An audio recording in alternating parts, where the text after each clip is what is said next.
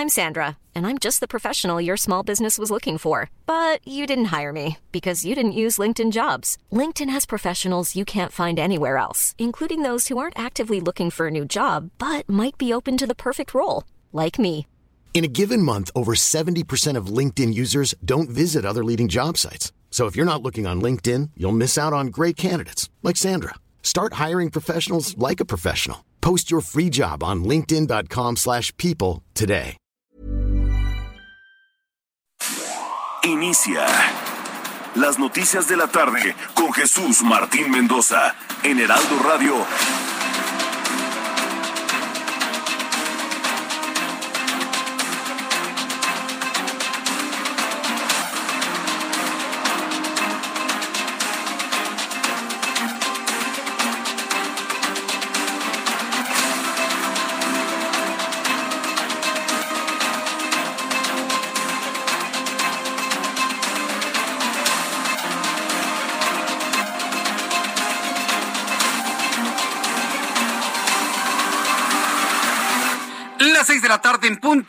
Del centro de la República Mexicana. Bienvenidos, muy buenas tardes. Iniciamos el Heraldo Radio correspondiente este viernes 25 de marzo del año 2022.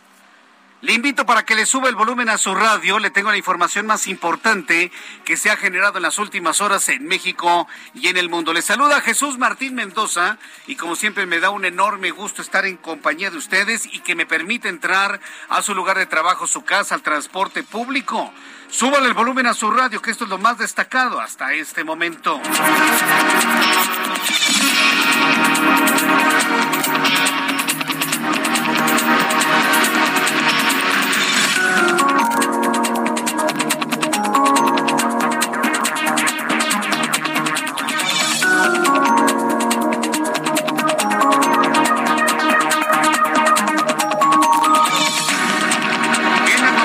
Importantes del día de hoy, por supuesto, le voy a dar a conocer lo siguiente aquí en el Heraldo Radio. Bueno, pues estamos muy atentos de que las juntas directivas de las comisiones de puntos constitucionales y de energía de la Cámara de Diputados han publicado un acuerdo en el que se regula el proceso de análisis, discusión, aprobación de la reforma eléctrica para que se reformen los artículos constitucionales 25, 27 y 28 que trata de materia energética. A ver, lo que yo le estoy informando es que estos señores siguen insistiendo en darnos un retroceso un retroceso clarísimo histórico en el tema energético en nuestro país. Pero la otra noticia es que la oposición no se los va a permitir. Lo que le estoy informando en este momento es que los diputados de Morena han estado avanzando en la reforma eléctrica sin cambiarle una coma ni un punto, como si toda la negociación que se ha realizado en el Parlamento abierto no hubiese existido. Es verdaderamente enajenante y denigrante esto, ¿no? Que echen a la basura tantas horas y tantos días que se han convertido en una verdadera pérdida de tiempo. Lo vamos a platicar aquí más adelante en el Heraldo Radio. Además, Alejandro Moreno, presidente del Partido Revolucionario Institucional, advirtió que si los legisladores de Morena no permiten cambios en la reforma eléctrica, los diputados del PRI, dice Alito, algunos le dicen Amlito, bueno, dice Alito que el PRI va a votar en contra de la reforma eléctrica. De esta manera sustentando la alianza partidista entre el PAN, el PRI y el PRD. Los diputados del PRI van a votar en contra de la reforma energética y no apoyarán su votación antes de las elecciones del 5 de junio. Está dicho por el PRI. Todos hemos tenido dudas porque pues los priistas evidentemente pues no quieren que el gobierno federal le saquen sus trapitos al sol. Entonces tienen que evaluar entre ir en una alianza opositora o el hacer lo que diga Morena bajo el argumento y la amenaza de dar a conocer muchas cosas de los priistas. Por lo pronto, hoy el PRI dice, no señores, no vamos a aprobar la reforma eléctrica, por lo menos no va a haber una aprobación antes del proceso electoral del mes de junio de este año 2022. No, si le digo que hoy, hoy viernes se puso verdaderamente difícil, en serio, ¿eh? El subgobernador del Banco de México, Gerardo Esquivel Hernández, dijo que las disculpas que ofreció el presidente por haber adelantado la decisión del aumento de la tasa fue bien recibida por el sector financiero. Ayer López Obrador en la Convención Nacional Bancaria, pues se tuvo que disculpar argumentando que él no sabía que si la información del incremento de los 50 puntos base que había determinado en materia de política económica el Banco de México, que él pensaba que ya era conocida. Se disculpó el presidente. Mire, debo decirle que en la conferencia matutina de ayer jueves y en la disculpa le noté de esos visos pocas veces vistos en López Obrador, un viso de sinceridad. Pocas veces es sincero este señor pero ayer en la mañanera y en las disculpas ante los banqueros, yo en lo personal quiero decirle que sí le vi eh, ese dejo de sinceridad de que efectivamente estaba en total y absoluto desconocimiento de los tiempos, de los modos, de los mecanismos, del protocolo en el que el Banco de México da a conocer la política monetaria vigente en el siguiente periodo.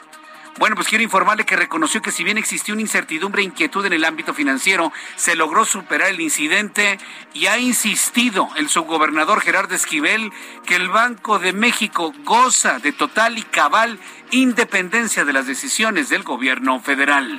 Eso dijo él, por supuesto. En más, noticias en este resumen, el general Glenn Van Herk, uno eh, de las Fuerzas Armadas de los Estados Unidos, afirmó que el gobierno ruso tiene en México el grupo más numeroso de espías. Como respuesta, el presidente mexicano afirmó que México no es colonia de nadie. Otra vez, eso dice él.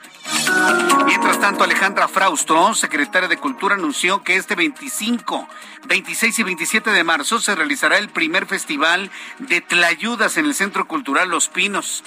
La señora de las Tlayudas, esa señora que se le caían sus cabellos así sobre la Tlayuda, poniéndole queso y harta salsa, se volvió muy famosa, ¿eh? Bueno, pues ya le platicaré en dónde quedó la señora de las Tlayudas de la central de aviones de Santa Lucía, que fue inaugurado, por cierto, durante esta semana. También le informó aquí en el Heraldo Radio que, el, eh, que bueno, la Alejandra Fraustro, bueno, voy a tener la información de Alejandra Fraustro más adelante, decide que la Secretaría de Salud de la Ciudad de México informó que el uso obligatorio del cubrebocas podría ser sometido a un análisis en el mes de abril para determinar la conveniencia de mantener o no esta medida.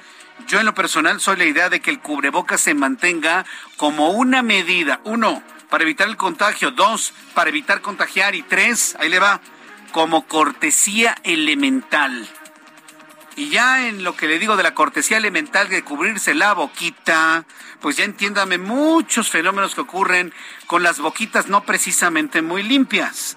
Entonces, bueno, pues ya le informaré de esto más adelante aquí en el Heraldo Radio. Estados Unidos asegura que las fuerzas rusas ya no tienen el control total de Gerson, la primera ciudad ucraniana tomada durante la invasión. En más de ese resumen de noticias, le informo que rebeldes chiitas de, Yemen lanzaron un ataque con misiles a instalaciones petroleras de la compañía Aramco, esto en Arabia Saudita. Las imágenes que le presentó hoy más temprano en el Heraldo Televisión son verdaderamente impactantes enormes columnas de humo, explosiones intensas en el lugar de la tragedia. Por el momento el Gran Premio de Arabia de la Fórmula 1 se llevará a cabo a pesar del ataque y esto es algo interesante y noticia paralela a todos estos hechos.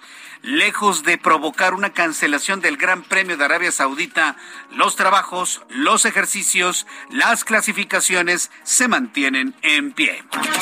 Las seis de la tarde, con ocho minutos hora del centro de la República Mexicana, vamos a entrar en comunicación con nuestros compañeros reporteros urbanos, periodistas especializados en información de ciudad. Daniel Magaña, me da mucho gusto saludarte, bienvenido. ¿Cómo estás? Muy bien, eh, pues encontramos recorriendo este, las principales vialidades ahora de la zona sur de la ciudad, una tarde en la cual, la tarde del viernes, tenemos ya algunas complicaciones, sobre todo cerca de algunas plazas comerciales para las personas que utilizan la calzada Costa, se incorporan de la zona de viaducto Tlalpan y en dirección hacia la zona de la avenida Canal Miramontes. Justamente en este tramo hay unas plazas comerciales y bueno, pues la gran abundancia de personas que se trasladan a estas, pues generan algunas complicaciones en los semáforos en operación en la zona. pero a partir de pues este punto de conflicto el avance mejora para poder ingresar a través de la avenida División del Norte, prolongación División del Norte en dirección hacia la alcaldía de Xochimilco o bien las personas que continúan hacia la avenida Canal de Miramontes. El reporte de Martín. Gracias por la información, Daniel Magaña. Hasta luego, que te ve muy bien, estamos atentos. Vamos con mi compañero Alan Rodríguez, quien nos tiene más información. Adelante, Alan, ¿en dónde te ubicamos? Alan, ¿me escuchas? No, no, no está Alan Rodríguez. Por lo pronto vamos con Javier Ruiz, quien nos tiene más información de la vialidad. Adelante, Javier. Excelente tarde, Jesús Martín. Te saludo con gusto. Ya hace un momento se acaba de llegar a las instalaciones del Instituto Politécnico Nacional, justamente a la Dirección General, una manifestación, Jesús Martín, por parte de alumnos egresados, quienes están exigiendo justicia por la joven Yasmín, estudiante que presuntamente fue violada de la vocacional número 7. Ellos partieron de la zona de la estación del metro eh, Instituto Politécnico Nacional y en dirección hacia este punto, hacia Zacatenco, llegaron, marcharon, realizaron algunas pintas y como no les permitieron el acceso, Jesús Martín, pues prácticamente ingresaron a la fuerza. Están esperando que llegue el director del Instituto Politécnico Nacional, Arturo Reyes Sandoval, para tener una mesa de diálogo con ellos. Sin embargo, hasta el momento misma que no se ha dado y es por ello que continúan en este punto de la explanada de la, de la zona del, Instituto Politécnico Nacional, justamente a las afueras de la Dirección General. A eso obedeció también cortes a la circulación, principalmente sobre el eje central en su tramo 100 metros. Ya en estos momentos la circulación fue reanudada. En general el avance es constante para quien deja atrás la zona del eje 5 norte y esto en dirección hacia el anillo periférico. De momento, Jesús Martín, es el reporte que tenemos. Muchas gracias por esta información. Gracias, Javier Ruiz. Estamos atentos. Hasta luego. Buenas tardes. Hasta luego. Que te vaya muy bien. Alan Rodríguez, ¿en dónde te ubicamos a esta hora de la tarde? Bienvenido. Jesús Martín, amigos, muy buenas tardes. Nos encontramos en estos momentos en la colonia Doctores, exactamente en el cruce de Vertis y Doctor Arte, donde afortunadamente ya se acaba de retirar el bloqueo por parte de vecinos de esta zona, quienes están solicitando que se les restablezca el servicio de agua o que les envíen algunas pipas. Y es que comentan que durante las últimas dos semanas no han contado con este servicio, lo cual les ha causado bastantes afectaciones. Estuvieron en una intensa negociación con autoridades de la alcaldía de Cuauhtémoc, quienes finalmente les prometieron el envío de ocho pipas para toda esta zona. Esto, con esto se libera la circulación que teníamos afectada con rumbo hacia la zona de viaducto y también hacia la zona centro de la capital, por lo cual en estos momentos Vertis es una buena vialidad para quienes se desplazan tanto al sur como hacia el centro de la Ciudad de México. Por lo pronto, el reporte. Muchas gracias por esta información. Gracias, Alan Rodríguez. Continuamos al pendiente. Continuamos al pendiente. Son las seis de la tarde con doce minutos hora del centro de la República Mexicana. Hoy es viernes. Oiga, qué tránsito. Estamos viviendo en la capital del país, también en Guadalajara. Qué tránsito. En Monterrey, vaya, al ratito le voy a tener también algunos detalles de vialidad allá en, eh, en la ciudad de Monterrey, Nuevo León. Así que bueno, pues le invito para que se quede con nosotros. Por lo pronto, le invito para que sepa qué es lo que sucedía un día como hoy, 25 de marzo, en México, el mundo y la historia. Abra Marriola. Amigos, bienvenidos. Esto es un día como hoy en la historia, 25 de marzo 1555. En Venezuela se funda la Aldea de Valencia. 1825. En Londres, Inglaterra, se ejecuta la novena sinfonía de Beethoven por primera vez en Gran Bretaña. 1835 aparece el primer cuadernillo de los cuentos de Hans Christian Andersen. ¿Quién fue el que escribió El Patito Feo, La Sirenita, El traje nuevo del emperador y la reina de las nieves? 1901 en Manchester, Inglaterra, se presenta el primer motor diésel de dos tiempos. 1908, en el Congo belga, la Comisión Colonial adopta el proyecto sobre el Congo que comenzará un genocidio que cobró la vida de dos millones de personas. En 1913 se celebra la primera edición del Tour de Flandes, uno de los cinco monumentos del ciclismo. En Japón se estrena con éxito La leyenda del gran judo, la primera película dirigida por Akira Kurosawa, un gran director, se lo recomiendo. Y en 1986 la película argentina La historia oficial gana el premio Oscar a la mejor película extranjera, siendo la primera estatuilla para el país sudamericano. amigos, esto fue un día como hoy en la historia. Oh sí, muchas gracias. Muchas gracias, gracias a, a nuestro compañero Abraham Arreola. Qué original eres, mi querido Abraham. Quiero enviar un caluroso saludo a mis compañeros a mis compañeros y amigos de la escuela. Fíjese que hoy, hoy es un día especial, hoy 25 de marzo, porque estamos todos reunidos, aquellos que nos conocimos, no lo va a creer, en la primaria. Es más, me encontré un amigo, sí, para, ahorita nos están escuchando, por supuesto, a través de YouTube. Me encontré con un amigo, Carlos García Moreno, que lo conocí en preescolar para que usted nomás se dé una idea de, cómo los amigos desde hace muchos años pues nos volvemos a encontrar. Bueno, pues un saludo a Carlos García Moreno, para Felipe Sugarramurdi, mi querido Felipe. También un saludo para Juan Pablo Nava, que es el banquetero que hoy, bueno, pues nos dio un, un banquete, pero verdaderamente espectacular. Para mi querido amigo Arturo Camargo, para mi amigo, compañero y maestro, fíjese nada más, Jorge Pastor, mi querido Jorge, desde aquí te, envío un fuerte abrazo y siempre mi reconocimiento. Para Gustavo Oñate, para Pedro Valero, mi querido Valo Rivera, caramba, qué, qué gusto poderte ver, para Héctor Jiménez, bueno, una gran cantidad de amigos. Haría mal seguir mencionando nombres porque se me van a olvidar muchos, muchos importantes, pero a todos de verdad, queridos compañeros, gracias por estar en la vida seguir en el camino. Eh, eh, como nos lo dijo Jorge Pastor en su momento, siempre unidos en el amor de María, todo a, Jesús por María, todo a María para Jesús, porque todos somos exalumnos maristas. Había alguien por ahí que me decía, no, que Jesús Martín no lo dijo. Claro que lo digo, estoy muy orgulloso de ser exalumno del Instituto México y del Centro Universitario México, del gloriosísimo COM bueno, pues hoy reunidos y la verdad me da, me dio un enorme gusto poder saludarlos. Al ratito nos vemos por ahí, queridos compañeros, y gracias por estar ahí siempre, en el camino de la vida y sobre todo haciendo de este país algo mejor siempre algo mejor. Saludos a todos los amigos del Centro Universitario México y del Instituto México que hoy se están reuniendo en un evento verdaderamente apoteósico. Nunca había visto a exalumnos y amigos reunidos a esta hora de la tarde. Un fuerte abrazo para todos ustedes. Bien, vamos a revisar las condiciones meteorológicas para las próximas horas. Habrá atención, amigos, a ver si no les cae lluvia al ratito. Bueno, ya pusieron una manta, por supuesto, hay una carpita para evitar que la lluvia haga de los estragos. No va a llover por lo pronto en las próximas horas. El Servicio Meteorológico Nacional, que depende de la Comisión Nacional del Agua, nos informa sobre las condiciones que habrán de prevalecer durante las siguientes horas. El Servicio Meteorológico Nacional nos informa sobre el Frente Frío número 38 de la temporada invernal, junto con viento del norte hasta de 80 kilómetros por hora, Golfo de Tehuantepec y viento de hasta 70 kilómetros. Y también, bien, bueno, temperaturas muy altas, entre 40 y 45 grados en Nayarit, en Jalisco, en Michoacán, en Guerrero, en Oaxaca y en el estado de Chiapas. Según el Servicio Meteorológico Nacional, durante las próximas horas, durante la tarde y la noche, este Frente Frío el 38 se extenderá sobre el occidente del Mar Caribe.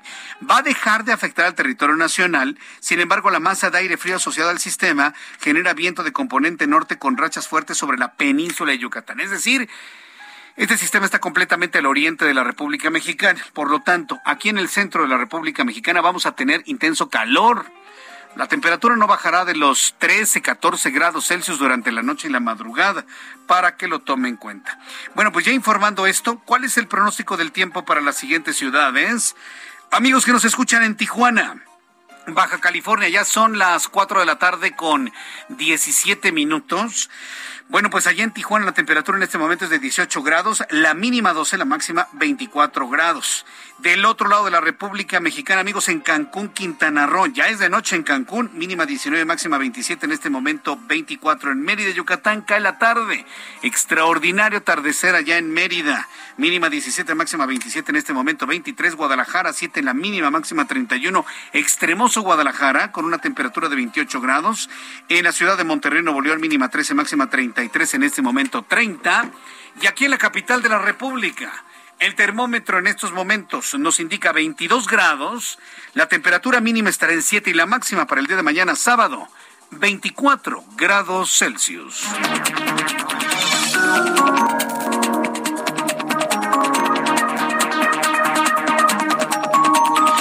Son las seis de la tarde con 18 minutos, seis de la tarde con 18 hora del centro de la República Mexicana. Escucha usted el Heraldo Radio. Yo soy Jesús Martín Mendoza con toda la información importante del día de hoy. Bien, pues revisamos los temas destacados en este día. Bueno, pues informarle en primer lugar que el presidente de México, Andrés Manuel López Obrador, le pidió al Congreso no hacer cambios a la reforma eléctrica. A ver, le voy a repetir esto. López Obrador le pide al legislativo no hacer cambios en la reforma eléctrica. O sea, ¿no entiende López Obrador? ¿No entiende la división de poderes? ¿No lo entiende? A ver, presidente, ¿no entiende usted que no tiene usted que decirle ni darle órdenes a los diputados? No lo comprende. Que el legislativo está exactamente en el, mismo nivel que usted. Ah, pero pues como el Señor quiere que se haga su santa voluntad, ¿sí? Como quiere el Señor que se haga su santa voluntad, le da órdenes a los diputados como la ve. No, no le cambien nada a mi reforma. Entonces, pero también dijo que respeta a Ken Salazar eh, en el sentido de las declaraciones que ha hecho en torno a la reforma eléctrica.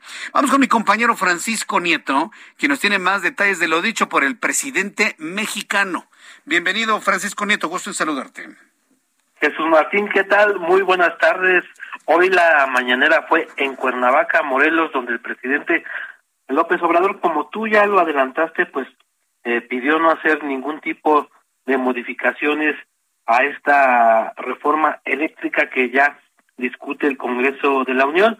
Explicó que luego de que se aprueben sin cambios, pues iniciará la etapa de renegociar los contratos, dijo él, contratos leoninos con las empresas privadas, estas empresas que en este momento pues generan la electricidad. También como ya lo adelantaste, el presidente pues dijo que respeta mucho al embajador Ken Salazar respecto a no hacer cambios a los cambios a los contratos existentes, pero dijo que pues se deben de hacer para que se haga una nueva reforma, pero dijo que esto sí que sin generar ningún tipo de pérdida. Eh, dijo que también pues se, provocará o se hará todo lo necesario para no hacer ningún tipo de afectación a las empresas. Y bueno, también en la mañanera Jesús Martínez, el presidente, dio un espaldarazo a la secretaria de Seguridad y Protección Ciudadana, Rosa Isela Rodríguez, con quien ya dijo ya no hay impunidad y no tiene complicidades con nadie.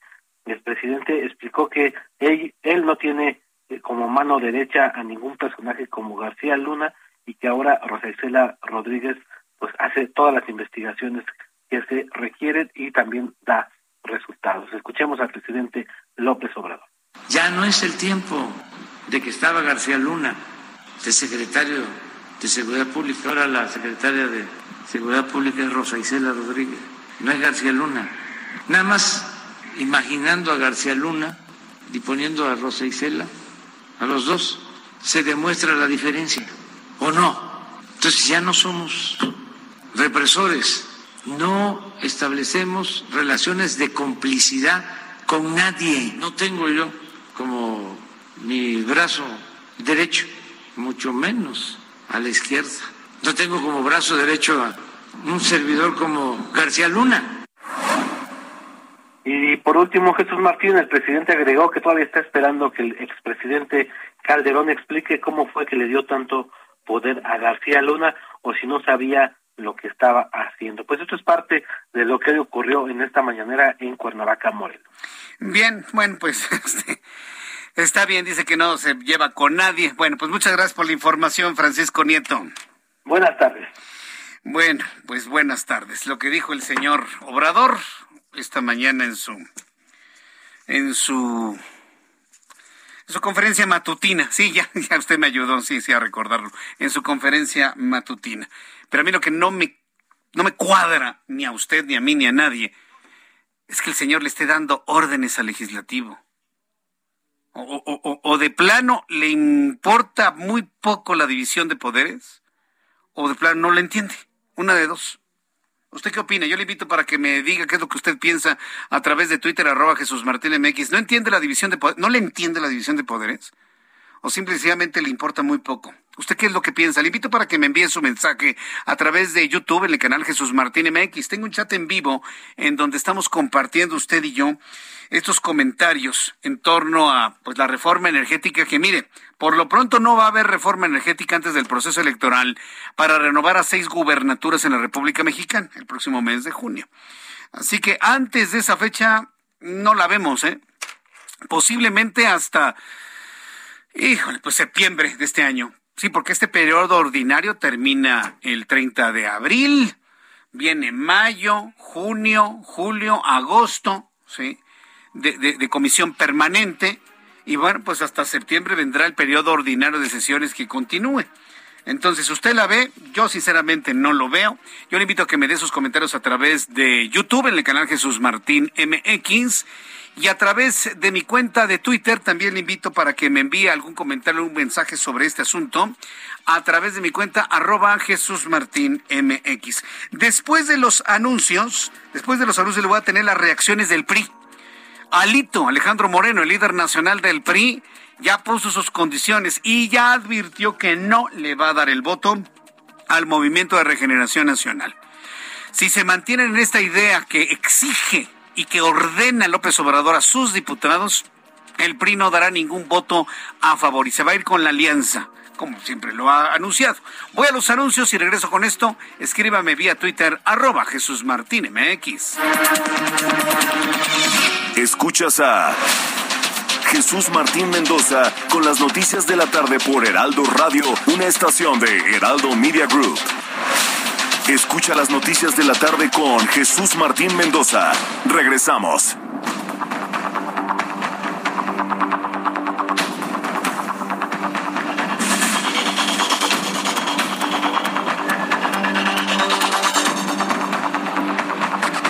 Ya son las seis de la tarde con 30 minutos, las seis de la tarde con 30 hora del centro de la República Mexicana.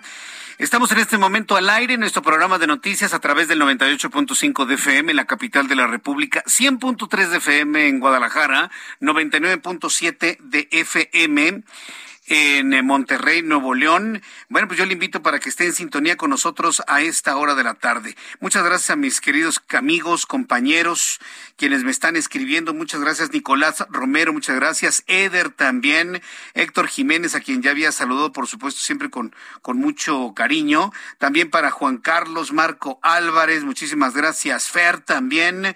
Eh, quiero enviar un caluroso saludo también para... Eh, eh, le había dicho a Arturo Camargo, sí, por supuesto, de nuestros compañeros que en este momento están reunidos a esta hora de la tarde, y bueno, pues a una gran cantidad de amigos y de compañeros, Jorge Pastor, Juan Pablo Nava, Raúl Romero, qué gusto saludar a Raúl Romero, a Carlos Lazos también, a Fernando Corona, a Emanuel, eh, también saludo a, ya saludé a Valo, por supuesto, a Claudio Mendoza, Alex Ochoa, Ricardo, Ricardo Carrasco, por cierto, qué gusto volver a encontrar contigo, estimado este Ricardo. Gracias, Alejandro Alarcón, Carlos García Moreno, a quien ya lo hemos saludado, Enrique Villanueva, Javier Arteaga, Javier T, Rodrigo Medrano que, no, no, había llegado Rodrigo Medrano, espero que llegue un poquito más, más tarde, gran amigo de la primaria en el Instituto México. Muchas gracias a todos nuestros amigos que están reunidos el día de hoy.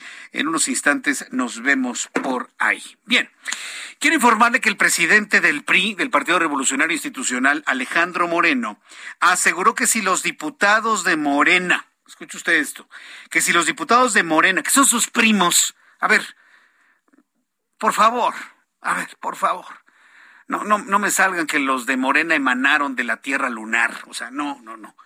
Todo Morena o son priistas o son perredistas. Y uno que otro panista por ahí trasnochado. Eso es Morena. Es lo que se salió, lo que expulsaron, lo que ya nos sirvió de otros partidos políticos. Perdónenme, pero esa es la realidad. Eso es Morena. Expriistas y experredistas. Y todavía me salen ahí algunas personas que apoyan a ojos cerrados y a ciegas por la venganza social, claro, por la venganza social. Ay, que Morena, ay, el PRIAN. Si supieran que Morena está hecho precisamente de priistas. En fin. Pero ya ese es el nivel de ignorancia lamentablemente que tenemos en nuestro país. Bueno, el presidente del PRI, Alejandro Moreno, aseguró que si los diputados de Morena no aceptan un debate para modificar la reforma eléctrica propuesta por el presidente mexicano, los legisladores del PRI van a votar en contra de la reforma de López Obrador. Vaya, Alejandro Moreno, hasta que hay una definición, porque tanto dentro de la alianza como afuera se le ve bamboleo, eh, no una definición, eh, de repente con el canto de las sirenas con Morena, pero hoy Alejandro Moreno define, si no se hacen modificaciones a la reforma eléctrica de López Obrador y la idea como lo ha ordenado López Obrador a sus pobres y pequeños legisladores, es de no modificarle ni una coma ni un punto, el PRI ha determinado votar en contra de la reforma eléctrica. No van a apoyar la decisión de que la votación para dicha reforma sea antes del 5 de junio antes del proceso electoral. El dirigente del PRI, Alejandro Moreno, dijo que esta reforma no deja claro el compromiso del Estado mexicano con el impulso y aprovechamiento de las energías limpias ni el respeto a los compromisos internacionales. Vaya, pues por lo menos Alejandro Alejandro Moreno, quien es el líder del PRI, ya le quedó claro. O estar bien con el presidente mexicano que ya se va en 2024, este señor ya se va en 2024. Llegue quien llegue, ya se va en 2024 afortunadamente. O quedar bien con nuestro principal socio comercial, nuestros principales socios comerciales en los Estados Unidos, en Canadá, en Europa, en Asia. Creo que ya le quedó claro a Alejandro Moreno que vale la pena privilegiar los acuerdos de largo plazo desde el punto de vista comercial y no un señor que ya se va en dos años, ¿qué? Dos años y medio, ya, bye. El dirigente priista, como le digo, dijo que, esta reforma no deja claro el compromiso del Estado mexicano con el impulso y aprovechamiento de las energías limpias ni el respeto a los compromisos internacionales. Asunto, dicho sea de paso, que el propio Ken Salazar, embajador de los Estados Unidos, ha insistido en varias ocasiones que es importantísimo respetar. Mientras tanto, en el tema del conflicto entre Rusia y Ucrania, le informo que el general Glenn von, von Herk, jefe del Comando Norte de las Fuerzas Armadas de los Estados Unidos, aseguró que Rusia tiene desplegado en territorio mexicano con el fin de obtener información del gobierno de Joe Biden, vigilado de cerca para aprovechar las oportunidades de influencia que afecten a los Estados Unidos. En otras palabras, hoy la inteligencia de Estados Unidos está señalando a México de tener en nuestro territorio espías rusos. Hay en México espías rusos, dice Estados Unidos. Qué barbaridad. Qué barbaridad. Porque si sea verdad o sea falso, entre tanto averiguamos si es verdad o es falso, pues hay un enfriamiento en las relaciones entre Estados Unidos y México. En los hechos hay un enfriamiento en las relaciones entre Estados Unidos y México. Vaya, ayer el mensaje Kamala Harris. ¿Quién vio el mensaje Kamala Harris? En donde está precisamente hablando de la Alianza Democrática en América Latina, dándole apoyo a República Dominicana a Costa Rica, a Panamá. Y de México, ah, nuestros vecinos se han alejado de la democracia. Es una vergüenza lo ocurrido el día de ayer. Una vergüenza.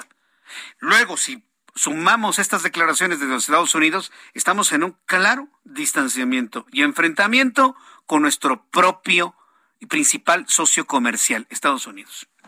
¿Y a quién le debemos dar las gracias? Pues a López Obrador. ¿Se siente Díaz Canel o se siente Fidel Castro? ¿Qué? Miren nada más en lo que nos ha mandado. México depende de, los, de las inversiones estadounidenses. Estados Unidos genera una gran cantidad de empleos en México y este señor peleándose con Estados Unidos. ¿En qué cabeza cabe? ¿Quién le mete esas ideas? El presidente mexicano afirmó que nuestro país no es colonia de Rusia ni de ninguna otra nación. Así de esta manera quiso defenderse López Obrador, pero mire, el daño en la relación México-Estados Unidos está hecho. Escuche usted. Eh, nosotros no eh, vamos a cuestionar nada, somos respetuosos de la libre manifestación de las ideas. México es un país libre, independiente, soberano. Debe saberse cada vez más, porque parece a veces que no se entiende, hay que mandarles telegramas avisándoles de que México no es colonia de ningún país extranjero. No es colonia del Foro de Sao Paulo, presidente. No es colonia de Cuba, no es colonia de Bolivia o de Venezuela, tampoco. Estoy hablando desde el punto de vista ideológico, obviamente. Y anda con ese tipo de cosas, no es colonia. No somos colonia, pero somos socios. ¿No se entiende el término sociedad? ¿No se entiende el término acuerdo comercial? ¿Eso no se entiende? Un jefe de Estado debe entender perfectamente bien que si bien no hay colonias en ninguna parte del mundo, bueno, no que otro lugar, sí, hay acuerdos comerciales que se defienden hasta el final de los mismos. Y no, parece que no existen. ¿Somos una isla como Cuba? No, no somos una isla como Cuba. Somos el principal socio comercial de Estados Unidos y Estados Unidos es nuestro principal socio comercial. Y decirle a López Obrador que esa sociedad con los Estados Unidos, con Canadá, con Europa, con Asia, prevalecerán más allá de 2024. Seguiremos siendo socios de Estados Unidos cuando él ya no sea presidente. Bendito sea el Señor. El presidente de México informó que Rogelio Ramírez de la O, titular de la Secretaría de Hacienda y Crédito Público, le informó sobre la decisión que tomó el Banco de México sobre aumentar la tasa de interés. Ya sabemos quién fue el responsable del, de la imprudencia de información. A ver, señor secretario, usted no le dice nada al presidente del Banco de México. Usted, chitón. El Banco de México es autónomo. Se lo dice Rogelio Ramírez de Lao y López Obrador lo comenta en su conferencia matutina. Hoy lo echó de cabeza. Hoy el presidente lo echó de cabeza. Es que fue mi secretario de Hacienda el que me dijo. Fíjese nada más. Para todos aquellos que sienten la lealtad del presidente, mire, en lugar de haber protegido a su secretario, lo echó de cabeza. Él fue el que me dijo, o sea, él es el culpable. Vayan sobre él. El presidente mexicano dijo que él adelantó de la el adelanto de la revisión de lado fue un error porque pensó que ya era un comunicado de conocimiento público. Estas son las declaraciones del presidente mexicano el día de hoy. Participa en la reunión del Banco de México el secretario de Hacienda. Él me informó de que se había tomado la decisión por unanimidad de aumentar la tasa de interés de 6 a 6.5%. Entonces, me mandó la tarjeta, esto por la tarde noche de antier, pensé de que ya se había dado a conocer Ahí sí, ni hablar. Yo creo que sí, tiene razón el presidente de la República. Él pensó. Pero ¿qué hace usted? Bueno, sí me dieron la información y fue un error y ya no dice quién. Protege a su gente, protege a sus cercanos, protege a su equipo. Ah, no. Fue él, ¿eh? Es que él me dijo, él tiene la culpa. Y todavía hay gente que, ay, está, pero encantada, ¿no? Es que mi presidente bien leal. ¿Ah? Ah. Si usted comete un error, el presidente lo va a echar de cabeza a usted, así sea su hermano. Ahí está, lo hubiera protegido a Rogelio Ramírez de la U, no hubiera dicho su nombre. Ya, sí, sí, me llegó la información de personas que están enteradas de ello, pero sí cometió un error y ya, y proteges al equipo, proteges a los tuyos, proteges a los cercanos. ¿Sabe cómo se siente Rogelio Ramírez de la O? Si yo fuera Rogelio Ramírez de la O, yo Jesús Martín, le estaría poniendo en la mesa mi renuncia al día siguiente. ¿Sabe que yo me voy? Así no jugamos. ¿Me va a echar a mí toda la culpa de las cosas? ¿Por qué cree que Arturo Herrera luego se ponía así todo serio, no? No, no se vale. Yo, yo pienso que está mal. Es un segundo error sobre un error ya cometido. Hay que proteger al equipo. Hay que cuidar a la gente que está alrededor de uno, quienes le brindan trabajo, esfuerzo, desvelos, lealtad. Y lo echa de cabeza. Pero en fin, bueno, ese es el modo de hacer del presidente de la República. Y a algunos todavía no les queda claro.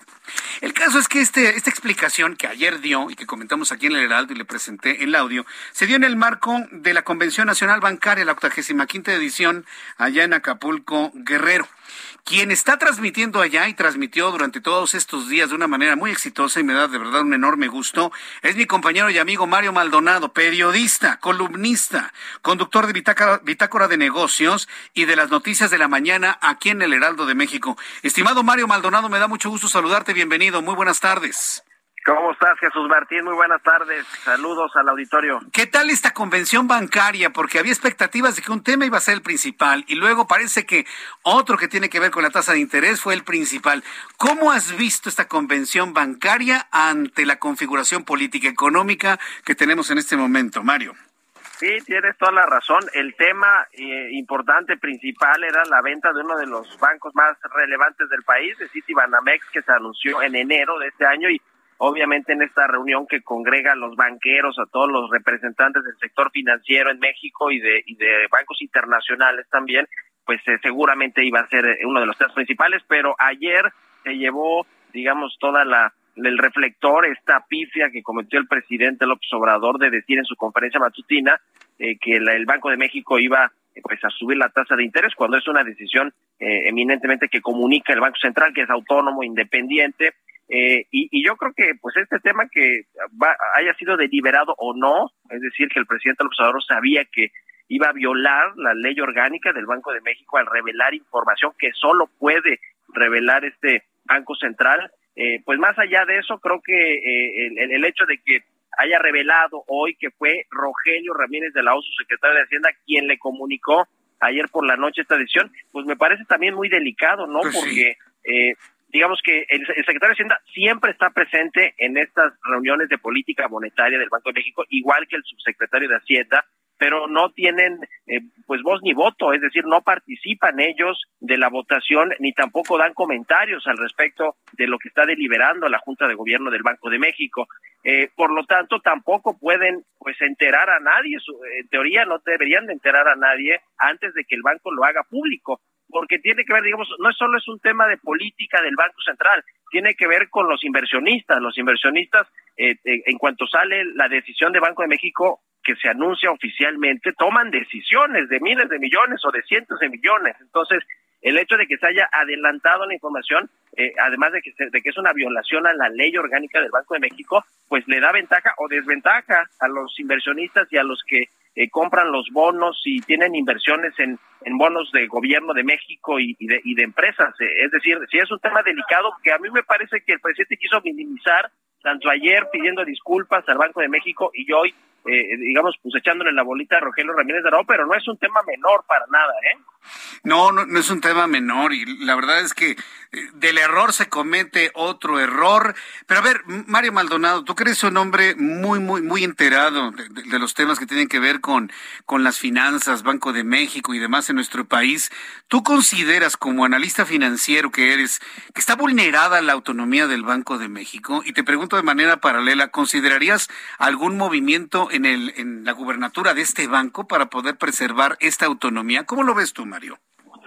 Pues mira, eh, yo no creo que hoy realmente estén, eh, digamos, en tela de juicio o, muy vulnerable la autonomía de Banco de México, pero sí veo que el presidente López Obrador ha atacado sistemáticamente al Banco Central, es decir, este tema por eso no se consideró como pues una metida de pata, un error, un resbalón solamente el presidente, porque desde que eh, llegó a la presidencia, ha criticado a algunos integrantes de la Junta de Gobierno de Banco de México que toman las decisiones de subir o bajar las tasas de interés, los ha tachado de neoliberales, de tecnócratas, bueno, hasta su propio ex asesor económico, Gerardo Esquivel, eh, hace hace unos meses le dijo que ya estaba más del lado de los tecnócratas porque explicó por qué no le podían dar al gobierno federal los remanentes de las reservas internacionales, que es un tema técnico y se lo explicó al presidente vía Twitter y el presidente al otro día lo vapuleó en su conferencia matutina, eh, ha hablado, pues sí, de este tema de los remanentes, ha hecho berrinche porque no se los entregan, eh, es decir, no es el único eh, intento de golpear al Banco de México, aunque ciertamente no se ha cambiado su ley orgánica, es decir, sigue siendo autónomo, independiente, eh, pero yo creo que a quien le ha hecho más daño con, con esta revelación de información anticipada es a su, a su gobernador, es decir, y cuando digo su gobernador es porque él propuso a Victoria Rodríguez Ceja, la actual gobernadora de México, para ese cargo, a pesar de que no tenía la experiencia y la verdad es que ni las credenciales, porque no tenía experiencia en política monetaria, es decir, llegó con muchas críticas Victoria Rodríguez, la actual gobernadora, tanto por los por parte de los inversionistas del mercado como de los analistas financieros, ¿no? Por el temor de que pues no pudiera conducir correctamente la política monetaria del Banco Central. La verdad es que en estos meses que lleva Victoria Rodríguez Ceja ha sido muy de bajo perfil y, en las decisiones que ha tomado en la pasada reunión de política monetaria, pues parece que, que no iba, digamos, a plegarse a lo que decía el gobierno pero esta metida de pata del presidente creo que le afecta directamente a la gobernadora Victoria Rodríguez Sega. No creo que, que, vaya a poner la renuncia sobre la mesa, pero sí, eh, si de por sí llegó debilitada, este tema creo que la debilita más. Vaya problema que se ha generado y todo por una imprudencia y no podemos saber si verdaderamente fue una imprudencia y un error. Mira, Mario, tú y yo sabemos que López Obrador no es un hombre que ofrezca disculpas de una manera eh, regular pero las disculpas que ofreció ayer a mí me parecieron sinceras. Yo, yo pienso que sí come, sabe que cometió un error, pero pues el daño ya está hecho, Mario. Sí, yo creo que sí. Yo creo que el daño está hecho. Los inversionistas, eh, la, el mercado, eh, los empresarios cada vez van, ven con mayor recelo eh, esta autonomía que si se va a mantener o no el resto del sexenio, si en verdad, en verdad no se va a tocar la ley orgánica del Banco de México, eh, por ejemplo, para que tenga un mandato dual como lo tienen otros bancos centrales y que pueda también incidir en el crecimiento económico y no solo en controlar la inflación a través de la política monetaria. Es decir, ese eh, pues eh, temor de algunos inversionistas estaba latente al inicio del gobierno. El presidente siempre ha dicho que va a mantener la autonomía, pero con estos ataques sistemáticos que yo creo que se han sucedido, pues comienza a haber otra vez dudas y creo que lo peor que puedes hacer para para tener inversión extranjera e inversión financiera es que haya incertidumbre sobre si el presidente o el gobierno en turno va a respetar el Banco Central. Ese no había sido tema en los últimos sexenios. Es decir, nunca había sido un tema de, de, preocupación para los inversionistas. Estaba dado por sentado que se respetaba la autonomía y con el presidente López Obrador sí hay dudas y cuando se piensa que todo está normal y que llegó una gobernadora y que a pesar de que los integrantes de la Junta de Gobierno ya fueron propuestos por el presidente en turno y palomeados por el Senado, pues vuelven de nueva cuenta estas dudas de incertidumbre sobre si se va a respetar o no su autonomía. Bien, Mario, pues finalmente se logró disminuir el tema de, de, Banamex, de City Banamex y la posible compra de Banorte y de la familia Hank o de esta parte de la familia Hank. Eh, sí lo, se logró disminuir el, la expectativa del tema, pero ¿se llegó a mencionar algo, Mario? ¿Se llegó a comentar? Sí, lo, lo eclipsó por lo menos ayer, que fue la inauguración de la convención bancaria eh, obviamente se ha tocado, estuvo por acá Carlos Jan González, el presidente de Banorte, los directivos y hicieron un super evento, además como tratando de mostrar ese, ese músculo que tienen para poder adquirir Banamex. Pero ayer el presidente en su discurso volvió a mencionar el tema y reiteró que él quiere que se quede este banco en manos de inversionistas nacionales. No hay muchos grandes inversionistas que puedan pagar 10 mil o 12 mil millones de dólares, que es más o menos lo que va a costar eh, City Banamex eh, y obviamente pues que ya alzó la mano y, emitió un comunicado muy al estilo 4T con una narrativa y con un discurso similar al que usa el presidente de recuperar eh, este Banco Nacional de México, pues ha sido Banorte. Entonces, también eh, siguió siendo tema y además el presidente lo reiteró ayer en su en su discurso inaugural de la convención. Dijo, quiero que se quede en banco, en, en manos de inversionistas extranjeros, aunque sé que es un tema entre particulares, pero esa es solo digamos, mi, mi, punto de vista o lo que yo quisiera. ya veremos. Qué su, su, punto de vista, pero al mismo tiempo sus deseos y un poquito más, si me permites, Mario, sus órdenes, como hemos podido ver a lo largo de este tiempo. Hoy, extraordinaria cobertura que has realizado de la Convención Bancaria de Valores en su octagésima quinta edición, estimado Mario. Muchas felicidades por esta gran cobertura que has realizado en tus espacios de noticias y para el, el Heraldo de México y otros medios para los cuales tú colaboras. Muchas felicidades por ello, Mario, y gracias por participar en nuestro programa de noticias. Con mucho gusto, Jesús Martín. Te mando un abrazo y saludos al auditorio. Que te vaya muy bien. Hasta pronto. Buen viaje. Gracias. Gracias, gracias. es Mario Maldonado, periodista financiero. Mire, de los más leídos, de los más influyentes, de los más importantes en el momento. Mario Maldonado, hoy en transmisión especial desde Acapulco Guerrero, en la 85 quinta convención bancaria. Mire, le comentaba hace unos instantes, ahora que ya nos desmenuzó de una manera, pues yo le diría bastante sabrosa todo lo que ocurrió en la convención bancaria y lo que se dijo y lo que hasta estado en este momento comentándose de esta imprudencia del presidente para dar a conocer este cambio en política monetaria del Banco de México, yo le comentaba hace unos instantes, si yo fuera Ramírez de la O y ante esa echada de cabeza que me dio el presidente, yo le estaría poniendo la renuncia en la mesa. Yo, Jesús Martín yo, yo le renuncio porque usted no me va a proteger bajo ninguna circunstancia. Bueno, varios reporteros ya le preguntaron a Rogelio Ramírez de la O si va a renunciar y esto fue lo que contestó a esas preguntas. Escúchelo usted, súbale el volumen a su radio. No les haga caso, usted no les haga caso. ¿Usted está tranquilo? ¿Cómo me ve? La verdad que muy bien. Adelante, usted dígale porque dice, bueno, ya, ya ves que el presidente ya dijo que... Subimos secretario, ¿no? Pero, pero eso no hay ninguna relación. Subimos secretario. Terminamos, señores, muchas gracias. Gracias. Pues sí, ya, muchas gracias a Dios, ya se va el secretario porque estaba tan furioso Rogelio Ramírez de la O que de plano le dijo a los reporteros, y le dije al presidente, ¿y qué? ¡Qué barbaridad! Ese es el gobierno que tenemos. Respondiendo así los reporteros, que no son los reporteros, finalmente son los ojos y los oídos de la opinión pública. Y les dice, ¿y, ¿y eso qué? Y, o sea, en realidad no les importa violar la ley. Y esa es, esa es la frase y la palabra y la letra con la cual prácticamente nos vamos a ir al fin de semana. Se violó la ley. ¿Cómo me ve usted? Pues tranquilo, pues estoy tranquilo. Y, y, y esa es la respuesta del secretario de Hacienda. Increíble. Increíble verdaderamente, pero cierto. Vamos a ir a los anuncios y al regreso le tengo un resumen con las noticias más importantes aquí en el Heraldo Radio. Soy Jesús Martín Mendoza. Regreso con más información. Escuchas a Jesús Martín Mendoza con las noticias de la tarde por Heraldo Radio, una estación de Heraldo Media Group. Escucha las noticias de la tarde con Jesús Martín Mendoza. Regresamos.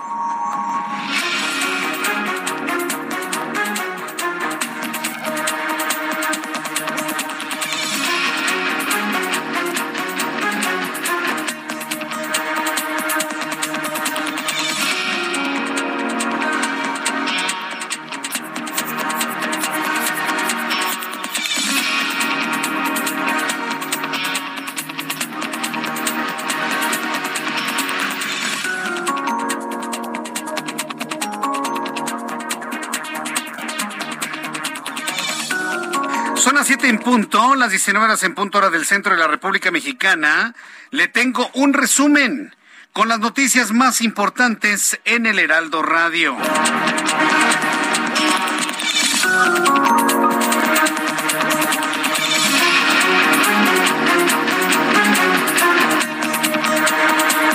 recibiendo los datos que nos da a conocer la Secretaría de Salud del Gobierno Federal en torno a los números correspondientes para este viernes. Debo decirle que ahora sí estamos notando una baja muy significativa en los casos de contagios por COVID-19, pero sobre todo en cuanto a los números de personas fallecidas. Ha sido verdaderamente sorprendente. Se está informando de 3.658 contagiados, ya no son los cincuenta y tantos mil, son 3.658. Debo decir que con 3.658 hay países que se van al resguardo, ¿eh? Pero bueno, México tiene 3.658, 5 millones 643.963 155 fallecidos para un total de 322.432, cifra oficial. Y bueno, pues 5.71% índice de letalidad, según los datos que ha dado a conocer la Secretaría de Salud Federal. En este resumen de noticias, también informo que las juntas directivas de las comisiones de partidos constitucionales y de energía en la Cámara de Diputados han publicado un acuerdo en el que se regula el proceso de análisis, discusión, así como la aprobación de la reforma eléctrica para que reformen los artículos 25, 27 y 28 que tratan de materia energética. En este resumen de noticias le informo que en entrevista con el Heraldo de México, el columnista y conductor, analista financiero Mario Maldonado declaró que el comunicado del presidente mexicano acerca de la revelación de la información del Banco de México por parte del secretario de Hacienda fue un grave error porque el funcionario no participa ni tiene voz ni voto en las juntas del gobierno de la institución. Agregó que el presidente intentó minimizar el tema, pero en un futuro esto va a generar dudas en los inversionistas sobre el respeto que el gobierno le tiene al Banco de México y la autonomía de este último. El hecho de que haya revelado hoy que fue Rogelio Ramírez de la OSU, secretario de Hacienda, quien le comunicó ayer por la noche esta decisión, pues me parece también muy delicado, ¿no? Pues Porque eh, digamos que el, secretario de Hacienda siempre está presente en estas reuniones de política monetaria del Banco de México, igual que el subsecretario de Hacienda, pero no tienen eh, pues voz ni voto, es decir, no participan ellos de la votación ni tampoco dan comentarios al respecto de lo que está deliberando la Junta de Gobierno del Banco de México. Eh, por lo tanto, tampoco pueden pues enterar a nadie, en teoría no deberían de enterar a nadie antes de que el banco lo haga público. El hecho de que se haya adelantado la información de que, de que es una violación a la ley orgánica del Banco de México, esto fue lo que nos comentó Mario Maldonado. Vaya asunto complicado. Bueno, tan complicado está que el tema de esta revelación eclipsó lo que iba a ser el tema principal, la posible compra de Banamex por parte de Banorte y los Hank. Bueno, la nota sí se abordó evidentemente, se comentó, pero resultó eclipsada por la imprudencia del presidente mexicano de dar a conocer una información que nunca debió comentar. Quiero informarle que las autoridades municipales de Santiago y Protección Civil de Nuevo León evacuaron a 57 familias con alrededor de 120 personas de la comunidad de Potrero Redondo ante el registro, ante el riesgo, perdón, que tenían por el incendio que se registró actualmente en la Sierra de Santiago.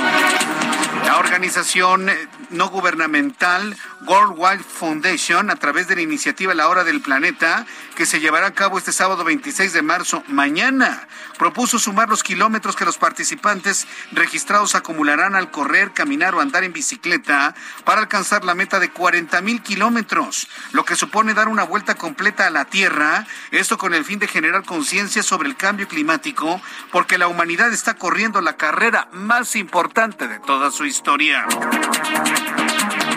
Luno, así se llama, es un perro que fue retenido en el aeropuerto de Madrid, España, desde el 14 de marzo y no se le permite el ingreso al territorio español porque no cuenta con un microchip.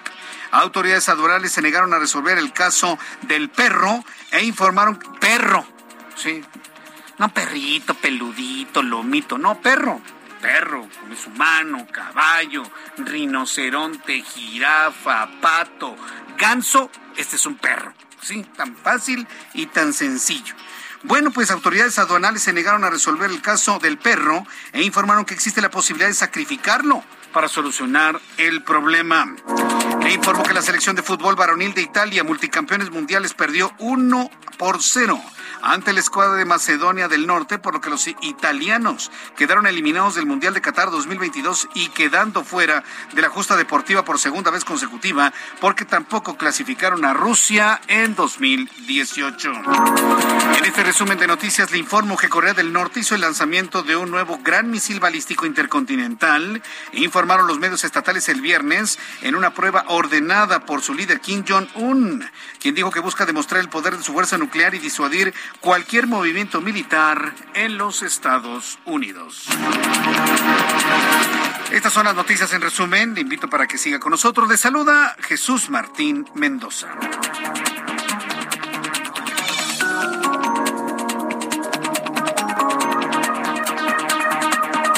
Las siete con seis, las siete con seis horas del centro de la República Mexicana. Quiero enviar un caluroso saludo a Taily Mociño y a toda su familia que en este momento se van desplazando en su automóvil. Me dice que están llegando a la capital de la República y escuchando las noticias en el Heraldo. Gracias, Taily. Gracias a tu familia, tu papá, mamá, hermanos, hermanos, con quienes vayas, tíos en tu vehículo escuchando eh, la frecuencia, a ver, déjenme ver porque me mandó una fotografía. Están en el 98.5 de FM a esta hora de la tarde. Muchas gracias, Tylee, para ti, para toda tu familia. Gracias por escuchar siempre el Heraldo de México a través de estas señales de radio. Bien, vamos a entrar en comunicación con nuestros compañeros reporteros urbanos, periodistas especializados en información de ciudad. Daniel Magaña, gusto en saludarte. Bienvenido, Daniel.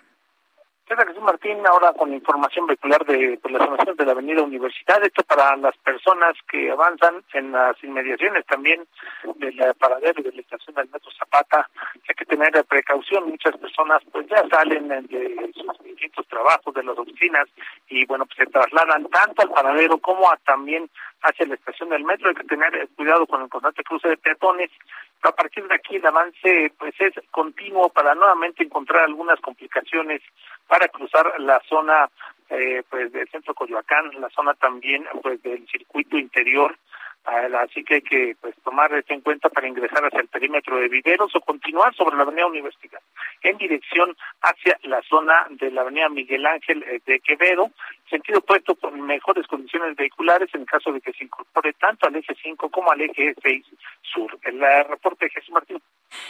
Muchas gracias por la información, Daniel Magaña. Continuamos atentos. Alan Rodríguez, te saludo con gusto a esta hora de la noche. Adelante, Alan.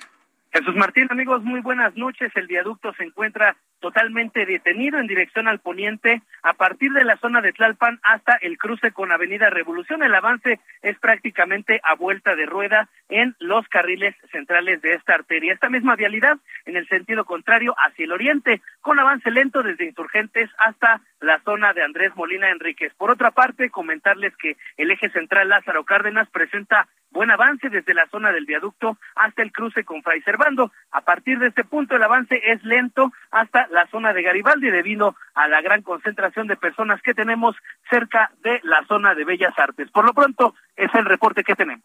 Muchas gracias por la información, Alan. Continuamos al pendiente. Buenas noches. Javier Ruiz, qué gusto saludarte a esta hora de la noche. ¿En dónde te ubicas? El gusto es mío, Jesús Martín, todavía en el Instituto Politécnico Nacional Jesús Martín, y es que se acaba de retirar este grupo de egresados y alumnos del Instituto Politécnico Nacional, quienes estaban exigiendo justicia por Jazmín, la niña que presuntamente fue violada en la vocacional número 7. Hasta este punto iba a llegar el director Jesús Martín, sin embargo, pues eh, no acudió eh, Arturo Reyes Sandoval, les dieron una cita hasta el próximo martes y es por ello que pues ya se han retirado pues todos los alumnos de esta dirección general. En cuestiones de vialidad, ya la avenida Los Insurgentes con problemas viales, al menos para quien transite de Montevideo y para quien desea llegar hacia Indios Verdes o bien para continuar hacia la vía Morelos o hacia la autopista México-Pachuca. El sentido opuesto, aunque presenta carga vehicular, el avance es mucho más aceptable para quien desea llegar hacia la zona del circuito interior o bien para llegar hacia las inmediaciones del eje poniente de la avenida Guerrero. De momento, Jesús Martín, el reporte que tenemos. Muchas gracias por la información. Gracias, Javier. Estamos atentos, hasta luego, buenas noches. Hasta luego, que te ve muy bien. Bueno, son las siete con once, las siete con once, hora del centro de la República Mexicana. Oye, qué rápido está pasando el tiempo en nuestro programa de noticias. Continuamos con la información de este día. Bueno, pues ya le estaba dando a conocer pues todo esto que han eh, comentado los diputados en torno a la reforma eléctrica, la posición de Alejandro Moreno del Partido Revolucionario Institucional. Hay un asunto que nos va a meter en un problema gigantesco, gigantesco, gigantesco. Porque mire, en este espíritu de los morinistas y de... A, mí, por ejemplo, en lo personal, si alguien me está escuchando eh, y que saben a lo que me refiero, a mí me sorprende que gente leída, iba a decir leída, pero no, leída, estudiada, conocedora, gente producto del esfuerzo, ¿sí? Se la pasan defendiendo lo indefendible, verdaderamente. Y sobre todo cuando toda esta bola de políticos, uno que otro por ahí bastante abyecto al poder, están ahí queriendo quedar bien con el presidente, haciendo los grupos de amistad con Rusia y no sé qué. Nos van a meter en un problema estos tipos, no por Rusia, ni siquiera saben cuánto mide Rusia en un mapa. Así de ese tamaño es su ignorancia, se los aseguro. No, no, no, lo hacen por quedar bien con el presidente. A ver si les da una lanita. A ver si me cae un huesito. A ver si me saluda y me saca una selfie. De ese tamaño es la política mexicana. Que me escriba quien guste a través de Twitter a través de YouTube y me diga que no es cierto. De ese tamaño son. Están ahí haciéndole la barba al presidente con el asunto de lo de Rusia. Bueno, tenemos un problema en este momento potencial que de estallar o de volverse más grande sí nos va a meter en un grave problema en México. El general Glenn von Herk, este hombre es el jefe del Comando Norte de las Fuerzas Armadas de los Estados Unidos. O sea, no es ningún improvisado. Es un hombre emanado de la inteligencia militar de los Estados Unidos. Militar de los Estados Unidos. ¿Usted cree que ante la ideología política del presidente mexicano y quienes lo rodean y quienes le hacen la barba, ¿usted no cree que estamos siendo analizados, investigados a fondo por el gobierno de los Estados Unidos? Digo, quien me diga que no es un ingenuo, quien me diga que no es un verdadero y redondo ingenuo. Bueno, el general Glenn von Herk, jefe del Comando Norte de las Fuerzas Armadas de los Estados Unidos, aseguró que Rusia, Rusia, la de Vladimir Putin, tiene desplegados en México con el fin de obtener información del gobierno de Joe Biden a ciertos informantes, espías rusos en México, vigilando de cerca para aprovechar las oportunidades de influencia que afectan a los Estados Unidos en México. Esto no lo está diciendo algún miembro de un partido, no lo está diciendo un integrante de los republicanos o de los demócratas o alguna organización no gubernamental. Eh, no afecta a las ideas que tienen estos gobiernos que han emanado del foro de Sao Paulo y que terrible tiempo se nos vino a meter en nuestro país. No, no, no, no, no, no. Lo está hablando un hombre involucrado en la inteligencia militar de los Estados Unidos. Eso es lo que preocupa. Es decir, tiene información de primera mano fidedigna o alguien me va a decir, no, tengo otros datos, están equivocados. A ver, señores, seamos serios, seamos sensatos, ¿y quién va a poner en duda la inteligencia estadounidense? Ah, pueden equivocarse, sí, pues son seres humanos. Pero en este caso no creo que se equivoquen, perdón, y sobre todo cuando tienen una tercera guerra mundial en ciernes. Como respuesta a estas declaraciones de Glenn Van Herk, jefe del Comando Norte de las Fuerzas Armadas de los Estados Unidos, hoy el presidente mexicano afirmó que nuestro país no es colonia de Rusia ni de ninguna otra nación. Así se defendió el presidente mexicano el día de hoy. ¿Quiere escucharlo? se lo voy a transmitir en este momento aquí en el Heraldo Radio. Porque este tipo de declaraciones, por ejemplo, que da a conocer en las conferencias matutinas, eh, son de las que vale la pena, porque se quedan en la historia. Y si después nos dice, es que yo no lo dije cuando sí lo dijo, y en el futuro dice, yo no dije lo que sí dijo, pues es importante mostrar lo que sí dijo cuando él dice que no lo dijo. ¿Sí? Entonces, sí, es un juego de palabras, ¿no? Finalmente. Pero es que así ha sido finalmente la, la condición a lo largo de estos tres años y medio de la actual administración. Entonces, bueno, pues escucharemos en unos instantes al presidente de la República en esta reacción en torno a lo que han dicho los servicios de inteligencia de los Estados Unidos. Pero ¿se imagina lo que significa tener espías rusos en territorio mexicano? Eh, nosotros no eh, vamos a cuestionar nada, somos respetuosos de la libre manifestación de las ideas. México es un país libre, independiente, soberano.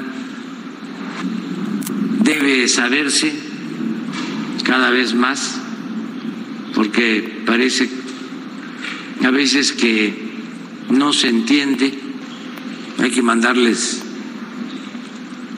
telegramas avisándoles de que México no es colonia de ningún país extranjero. Pero tampoco es una isla. México no es una colonia, pero tampoco es una isla. Nos unen acuerdos comerciales, nos une el interés comercial. No voy a hablar de amistad, porque la amistad la verdad no existe entre los países. Existen los intereses, los intereses comerciales, la conveniencia por el negocio, llegar a acuerdos en un ganar-ganar. Eso es lo que existe. Existen las sociedades económicas, no somos una isla. Y menos ahora que el planeta con Internet se ha convertido en una verdadera aldea global. Pero mire, déjeme redondear este asunto de los Estados Unidos rápidamente. La vicepresidenta de los Estados Unidos, Kamala Harris, lo que le dije que ocurrió ayer por la noche, expresó su apoyo al trabajo que realiza la Alianza para el Desarrollo en Democracia. ¿Y quién cree que está en esa alianza de apoyo a la democracia? Costa Rica, que debo decirle, ¿eh? Si usted no lo sabía, Costa Rica está en el camino de ser un país del primer mundo en América Central. Costa Rica nos va a rebasar por la derecha, por la izquierda, por arriba y por abajo. Costa Rica con un 65% de territorio protegido naturalmente. Costa Rica lo reconoció Estados, Estados Unidos. Panamá, por cierto que no hay embajador mexicano en Panamá, luego de los bodrios que se habían querido enviar. Y República Dominicana. ¿Dónde está México? En ningún lado. Es más, Destacó que hay ciertos principios básicos que han guiado las democracias en estos años, derechos humanos, Estado de Derecho, igualdad para todas y todos, pero Kamala Harris también lamentó que los vecinos, o sea, nosotros, nos estamos alejando de la democracia. Esto dijo Kamala Harris. Hay ciertos principios básicos que han guiado nuestras democracias por años. Derechos humanos, Estado de Derecho, igualdad para todas y todos. Es un momento en el que vemos retrocesos en la democracia entre nuestros vecinos y vemos las reglas y normas internacionales bajo amenaza y Ucrania defendiendo estos principios se ha vuelto aún más importante. Este es el trabajo vital de cada generación y sus tres países están llevando ese trabajo adelante hoy en nuestro hemisferio. Y les agradezco juntos, Costa Rica, la República Dominicana y Panamá, han trazado una ambiciosa y necesaria agenda. Este trabajo es importante para mí, eh, para el presidente Joe Biden y para la ciudadanía estadounidense. Y por esto es que nuestra administración está ansiosa por asociarse con ustedes en estas iniciativas. Es prioridad para los Estados Unidos demostrarle al mundo, junto con ustedes, que las democracias pueden llevar resultados para toda nuestra gente. Su trabajo aquí hoy a través de la alianza es una prueba de esto. Y yo espero trabajar con ustedes y profundizar nuestra cooperación para alcanzar estos objetivos compartidos. Qué vergüenza, ¿no? Que ya México ya no aparezca dentro de los adalides de la democracia. Ya no, ya no, ya no aparece. Es más, lo acaba de decir Kamala Harris. Hemos visto retrocesos eh, democráticos en nuestros vecinos. ¿A quién se refería? ¿A los canadienses? pues claro que no. Por supuesto se refiere al gobierno mexicano. Es una pena, es una vergüenza. Pero sí, dice López Obrador que no somos una colonia, sí, pero hay que decirle que tampoco somos una isla. Estamos pegados a los Estados Unidos y es nuestro principal socio comercial. Son las 7.19, las 7.19 horas del centro de la República Mexicana y todo este diferendo, ¿por qué se produce? Porque no hay una posición clara de México ante el conflicto Rusia-Ucrania. No hay una posición clara en el conflicto Rusia-Ucrania, porque por un lado se condena, pero por el otro lado no hay una sanción específica, asunto que Rusia ha visto con muy buenos ojos. Han pasado prácticamente 30 días, un mes de la invasión rusa a Ucrania. Tengo en la línea telefónica a la doctora Mónica Laborda. Ella es internacionalista, integrante del Consejo Mexicano de Asuntos Internacionales, a quien le agradezco estos minutos de comunicación con el auditorio del Heraldo Radio. Estimada doctora Laborda, bienvenida, muy buenas noches. Buenas noches, Jesús Martín. Un gusto participar. Un mes de la invasión rusa a Ucrania. ¿Cuál es el balance? Hay quienes han comparado esta incursión rusa en Ucrania como la derrota estadounidense en Vietnam. ¿Estaría usted de acuerdo en ello? Yo estoy totalmente de acuerdo, eh, Jesús, por lo siguiente. Mira, eh, ya Rusia tiene ganada, perdón, tiene perdida la guerra, la guerra en Ucrania. Yo vislumbro tres posibles escenarios de salida. En los tres, eh, Rusia ha perdido ya. El primero sería que Ucrania se rinde. Esto pues tendría una implicación de unas sanciones internacionales, más decenas de miles de bajas. Podría ser un escenario un poco más eh, complicado con una ocupación militar que implicaría un gran costo para Rusia, o un gobierno títere, que también pues esto tendría implicaciones a nivel político, o una ocupación parcial del territorio. Un segundo escenario que vislumbro es una Ucrania en la que acepta condiciones es decir, acepta la independencia de Donetsk y Lugansk, acepta también la anexión de Crimea y la neutralidad de Ucrania. Se ha hablado mucho de este principio de neutralidad o de finlandización, como Finlandia en su tiempo eh, ha tenido con, Rusia, en el sentido de ser un país eh, pues colchón neutral entre la Unión Soviética o lo que era la Unión Soviética, el Imperio Ruso y eh, Occidente, ¿no? O la OTAN. Esto implicaría también sanciones internacionales y muchas más muertes de soldados, y el tercer escenario es en el que Rusia tiene que retirarse. Esto pues implicaría una posible caída de Putin, la caída de Rusia como gran potencia definitivamente, y podría evitar sanciones y el declive económico, pero también podría parar las bajas, ¿no? Estas bajas que estamos viendo en el, en el campo de batalla, desafortunadamente. En los tres escenarios que, que te comento, Jesús Martín, tanto la OTAN como la Unión Europea resultarían mucho más unidas y armadas. Esto pues está dando un fuerte impulso a la integración europea, a la europeización. Y finalmente lo que se está jugando eh, en, en, Ucrania, pues es un reacomodo geopolítico del mundo. el, el, reacomodo del tablero de la geopolítica, de la energía a nivel global, ¿no? Quienes eh, dejen de depender de hidrocarburos tendrán una posición de mucha más ventaja en las agendas a nivel internacional. Eh, doctora Laborda, ¿qué, ¿qué, tanto le puede interesar a un Vladimir Putin ¿sí? la reorganización de Europa junto con la OTAN o el fortalecimiento de, de los países europeos con la OTAN cuando finalmente ya logró su principal objetivo? Que Ucrania no se sume a la OTAN. Ya, vimos al presidente Zelensky, pues muy desencantado de la posición de la OTAN en el momento que no apoyó los corredores humanitarios, lo que ha llevado a un Zelensky a decir que no se va a unir a la OTAN y preparar ya el camino de un posible encuentro con Vladimir Putin. ¿Qué tanto le puede importar a Vladimir Putin lo que pasa en Europa si ya logró su principal objetivo? Considero que logró uno de los objetivos o uno de los pretextos por los cuales eh, Rusia interviene en Ucrania. Pero bueno, hay que recordar el entorno geopolítico y los nuevos arreglos mundiales de poder con la llegada de Putin al poder, pues hay un resurgimiento paulatino del Estado ruso queriendo ser un jugador mucho más activo con poderes definidos en la arena internacional. Se, se contempla un nuevo concepto de política exterior rusa con un mayor mantenimiento de la seguridad del país, preservación del fortalecimiento de la soberanía, de la integridad territorial, la defensa también por todos los medios de derechos e intereses de los ciudadanos rusos. En fin, las relaciones de Rusia con la llegada de Putin y las nuevas políticas exteriores tratan en todo momento de poner a Rusia en el nuevo radar, en el nuevo eh, centro del ajedrez eh, geopolítico a nivel internacional. Entonces, esta situación con Ucrania es simplemente pues un pretexto, ¿no? Para poner sobre la mesa algo que lleva décadas eh, Rusia tratando de negociar con Estados Unidos. Recordar también que Rusia pertenece al grupo de los países BRIC o de estos países de nuevos mercados emergentes junto con Brasil, India y China. Entonces también es interesante el papel que van a jugar en un escenario a futuro ya que pues es la tercera economía en desarrollo solo antes de China y Singapur. Y bueno, pues también es la principal eh, prioridad en la política exterior, como te comento Jesús del Kremlin, era fomentar y mejorar sus relaciones con estos países de la ex Unión Soviética, que considera pues su esfera de influencia natural. Doctora Laborda, muchas gracias por esta información. Escuchas a Jesús Martín Mendoza con las noticias de la tarde por Heraldo Radio, una estación de Heraldo Media Group. Escucha las noticias de la tarde con Jesús Martín Mendoza. Regresamos.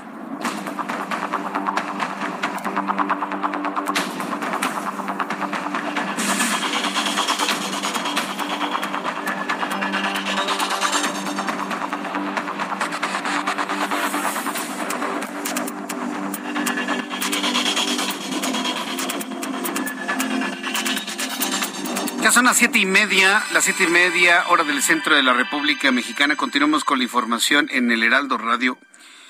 Mire, le quiero platicar algo. Aquí entre usted y yo, que me escuchen todo el país, hoy viernes. Pero no le vaya a decir a nadie, ¿eh? Estamos platicando usted y yo aquí, no, no nos oye nadie, ¿eh? no le va a decir a nadie. Pero de verdad, lo que hemos estado viviendo desde el punto de vista de, de política pública con el actual gobierno es una verdadera pesadilla. ¿Sabe por qué se lo digo? ¿Se acuerda de la carta que el presidente de la República, Andrés Manuel López Obrador, le hizo al Parlamento Europeo? ¿Se acuerda de esa carta? Donde le llama borregos a los parlamentarios europeos. ¿Se acuerda de la carta? ¿Qué pensábamos usted y yo en el primer día? Que era fake los propios morenistas, petistas, todo el mundo, los barberos y aduladores del gobierno decían, no, hombre, eso es fake, hombre, esa carta no es cierto. Y va resultando siendo cierta. Y que dijo el presidente, no, yo la hice, dice, dice el presidente, yo la hice, la hice con Jesús Ramírez en el viaje a Chiapas. ¿Se acuerda? Bueno, pues acaban de sacar una nueva batea de babas, igualita, igualita. Espero que en esta sí digan que es un fake, señores de la Semarnat. Espero que en esta sí digan que es un fake y que les hackearon la cuenta y que les hackearon la página. Ojalá, señores de la Semarnat. ¿O qué? Va a salir la Semarnat de la cuarta transformación parándose el cuello diciendo, sí es verdadera, nosotros la hicimos. es una pesadilla, señores. ¿Por qué les digo esto? Porque la Semarnat acaba de sacar un comunicado que dice, que dice así, súbale el volumen a su radio. ¿Dónde estaban los pseudo, así lo pone, pseudoambientalistas cuando hace años empezó la verdadera devastación en el sureste de México? El gobierno de la cuarta transformación, y lo ponen en mayúscula, yo lo pongo en minúscula y ni siquiera lo uso, el gobierno de la Cuarta Transformación trabaja en la remediación del desastre socioambiental que permitieron y promovieron administraciones pasadas para perpetuar el beneficio de unos cuantos por encima del bien común. La Semarnat, escribiendo así. ¿A qué tipos tan ignorantes los ponen en comunicación social escribir este? Lo dije en su momento, todo el mundo tomó el calificativo y en este momento lo vuelvo a decir ¿A quién ponen a escribir estos bodrios de comunicados? ¿A quién ponen a escribir estos bodrios de comunicados? Y le voy a decir por qué la Semarnat, por órdenes del presidente, escribe así. Porque están furiosos que los medios de comunicación y los grupos ambientalistas con letras mayúsculas hayan revelado a través de imágenes y videos la devastación que están provocando en la selva de la península de Yucatán la devastación que están haciendo en la selva de Yucatán. Lo vuelvo a decir por tercera ocasión. La devastación de la selva para construir un tren. Están furiosos porque ya la opinión pública a través de las redes sociales y los medios de comunicación, los medios de comunicación y las redes sociales, conocemos la terrible devastación que están provocando en la selva de la península de Yucatán. Están furiosos. Y ponen no sé a quién a escribir estos bodrios. Y dice la Semarnat, las personas de la región quieren y ven en el tren Maya un camino de esperanza para el bienestar y felicidad de sus propias comunidades. No es cierto. Además del bodrio, la mentira. La mentira más el bodrio, el bodrio más la mentira. No es cierto. Las comunidades no necesitan un tren, no quieren el tren. Y se hacen que no ven los de la Semarnat. Y no me importa que se enojen. Ay, le voy a llamar al Heraldo para reportar a Jesús Martín. No nos interesa, señores, tienen que cuidar el agua subterránea, los cenotes, los ríos subterráneos. Ya se les explicó que el tren los va a contaminar. ¿Qué parte de van a contaminar el subsuelo no entienden la Semarnat? Es verdaderamente preocupante, preocupante y sobre todo que con ese insulto descalifiquen a los grupos que han trabajado por décadas en hacernos entender a los mexicanos la importancia de preservar el medio ambiente. ¿Dónde estaban los pseudoambientalistas cuando hace años empezó la verdadera devastación en el sureste de México? Señores de la Semarnat, yo sé que es viernes y seguramente ya se fueron a sus reuniones familiares. Pero si alguien en comunicación social lo escucha, esto se soluciona bien fácil. Nos hackearon la cuenta, Jesús Martín. Ese es un, es un fake, porque la Semarnat no escribe de esa manera. Es bien fácil salir, ¿eh? Es un consejo que les doy aquí entre cuates. Ahora que si la soberbia es muy grande, también me pueden mandar decir, no Jesús Martín, sí lo hicimos nosotros, y como dice Ramírez de la O, y sí lo hicimos nosotros, y no puede estar este nivel de comunicación del gobierno hacia las entidades no gubernamentales que buscan generar una cultura de preservación y de cuidado del medio ambiente. No puede existir este nivel de comunicación de un gobierno legalmente instituido o constituido, este diálogo con las organizaciones no gubernamentales que lo único que buscan es generar una conciencia de cuidado de planeta. No puede ser. Simple y sencillamente es insostenible, increíble, pero es cierto, aquí está, lo estoy viendo en el sitio de la Semarnat, en Twitter. Yo espero, señores de la Semarnat, de verdad, que les hayan hackeado la cuenta. Son las siete con seis, las siete con seis horas del centro de la República Mexicana. Es increíble el pequeñísimo nivel que se tiene para el debate público, ¿eh? el pequeñísimo nivel para el debate público. Bueno, otro asunto importante que se genera aquí en la capital de la República, pero que seguramente va a ser una política pública que se empiece a generalizar en otras ciudades y en otras entidades del país, y tiene que ver con el uso del cubrebocas. Yo en lo personal pienso que estos implementos, el cubrebocas, se van a convertir tan necesarios como la ropa interior. El cubrebocas va a ser una pieza de, de, de, vestimenta, ¿sí? Que prácticamente se va a convertir ya en necesario porque ya no lo veo inclusive como una especie de protección para contagiar, para no contagiar o no ser contagiado, sino como un elemento hasta de cortesía. Póngase el cubrebocas porque le huele la boquita. ¿Sí? O porque se sí, o porque se quedan dormidos, se abren toda la boca y empiezan a roncar, ¿no? En el camión va a ser inclusive un elemento de cortesía. Esta prenda se suma a las prendas fundamentales de la vida cotidiana. Yo no lo dudo. Mire, yo aquí tengo el mío. Hoy no traigo KN95. Traigo uno de tela muy bien hecho, de triple capa. Dicen que no funciona, pero ahora con el, la disminución en el flujo del, del virus. Bueno, este funciona muy bien, está muy elegante, está muy bien hecho. Está hecho a la medida del rostro. Mire, si usted lo ve a través de YouTube está hecho a la medida de mi rostro, ¿sí? Cubre perfectamente bien aquí, acá, perfectamente bien, y se ve bonito, se ve elegante, ¿no?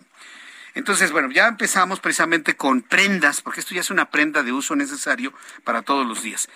¿Vamos a tener que abandonarlo? ¿Usted qué opina? ¿Sí o no? Yo pienso que no.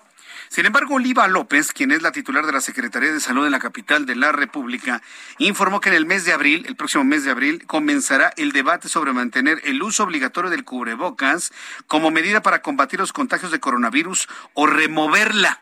¿Sí?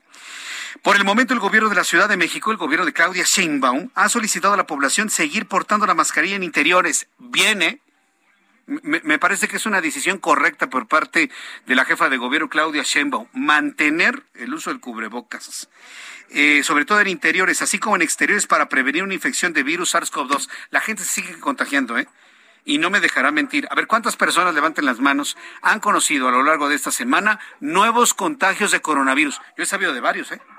Y supuestamente ya tenemos una disminución muy significativa en los contagios de coronavirus en la última semana. Sigue utilizando el cubrebocas, estornude de, etiqueta, lávese frecuentemente las manos, si tiene oportunidad de evitar lugares muy concurridos, evítelos, si no tiene la necesidad de salir, no salga, es decir, cuídese, en la medida de lo posible, cuídese. Esto es muy importante para evitar un contagio de coronavirus que le pueda afectar su salud en el corto, mediano o inclusive a largo plazo. Ya seguiremos platicando sobre el tema del COVID de largo plazo. Bien, cuando son las 7.40...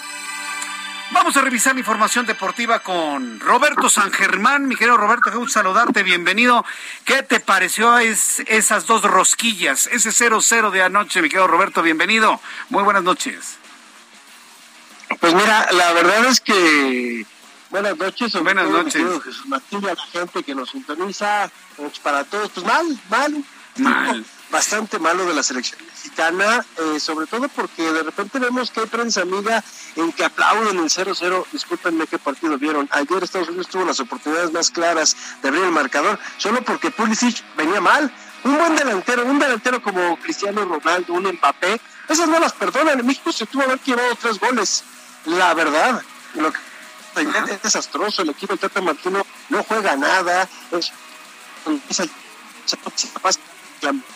todo el tiempo, está muy bajo de nivel, el Tecatito no hace nada, tuvo una oportunidad, nada más claramente tuvo el Tecatito, no supo qué hacer, eh, eh, Raúl Jiménez también tuvo un que en lugar de seguir, igual a Alexis Vega, pero pues Estados Unidos jugando a lo que ellos saben, el contragolpe, ya saben, siempre lo han dicho, los mexicanos se van a equivocar, hay que esperar la equivocación de ellos, pueden jugar 89 minutos perfecto, una se van a equivocar y con eso los vamos a agarrar. Y así fue ayer. Ayer lo vimos, eh, la velocidad mata al equipo mexicano, son muy lentos en la defensa. Jorge Sánchez se tuvo que arreglar varias veces contra Wea, que este es un jugador bastante interesante. Eh, lo que vimos es que de repente no tiene un nueve matón el equipo de los Estados Unidos, ¿no? Pepi, este jugador que, que es también de origen mexicano, que tiene ascendencia mexicana, pues la verdad es que pues hicieron estragos a la defensa, jugadas en donde veíamos diagonales retrasadas y unas buenas intervenciones de Memo Ochoa. Si es tu héroe, el portero, pues tú me dirás si jugaste bien. Pero bueno, empatan, eso es bueno para ellos, siguen en tercer lugar por la diferencia de goles con los Estados Unidos, que es el segundo y el primero es Canadá. Canadá perdió acerca a los tres que están hasta arriba. La ventaja es que también estamos en, en, CONCACAF y no estamos en Colmebol y no estamos en la UEFA. Nos hubiéramos quedado sin mundial si estuviéramos siendo honestos, el nivel del equipo mexicano es paupérrimo la verdad, contra las elecciones que está jugando, porque tampoco son unas potencias ni Canadá ni los Estados Unidos. Entonces, a ver qué sucede. Ahora, el domingo en Tegucigalpa contra Honduras, mi querido amigo, se los, en San Pedro Sula, perdóname, se los van a acabar a patadas los hondureños, que además son los últimos en el hexagonal, y le van a hacer la trastada a México. ¿Tú crees que Honduras se va a prestar para que México gane y se pueda acercar a Qatar? Claro que no.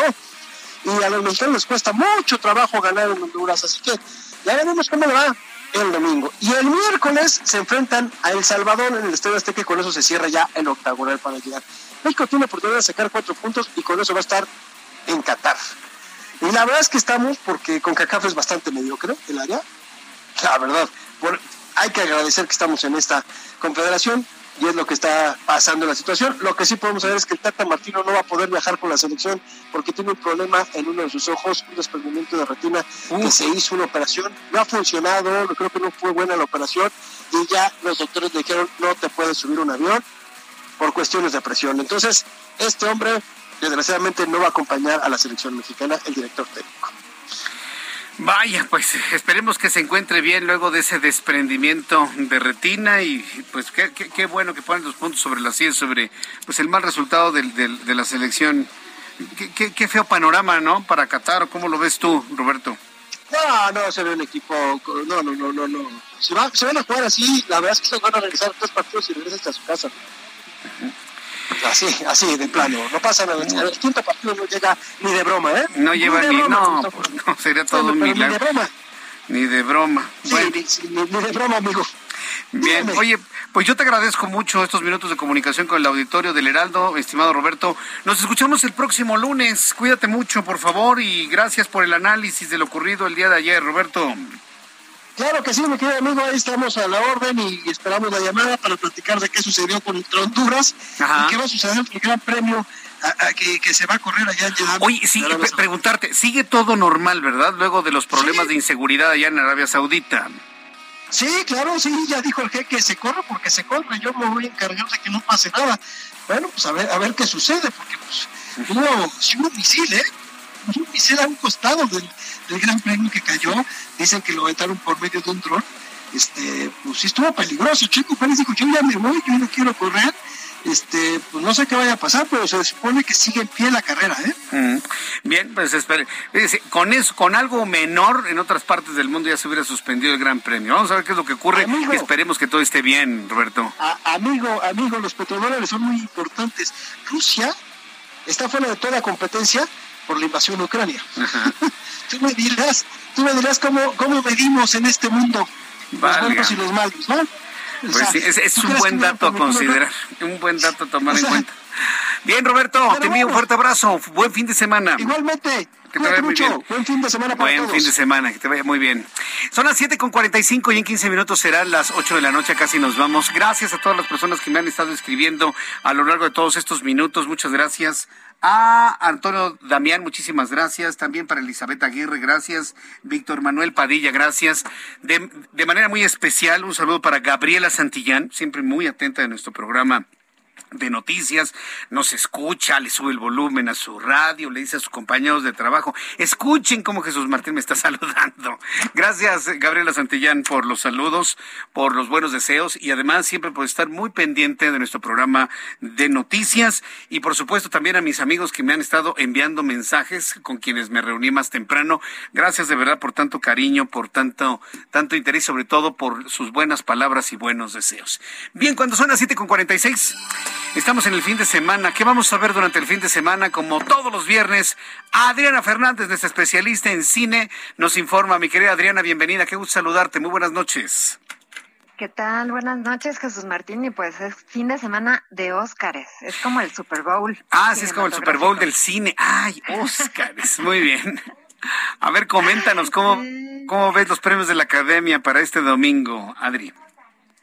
Pues mira, Jesús Martín, yo creo que sobre todo los premios de actuación ya están bastante cerrados, ya como que ya sabemos quiénes van a ganar.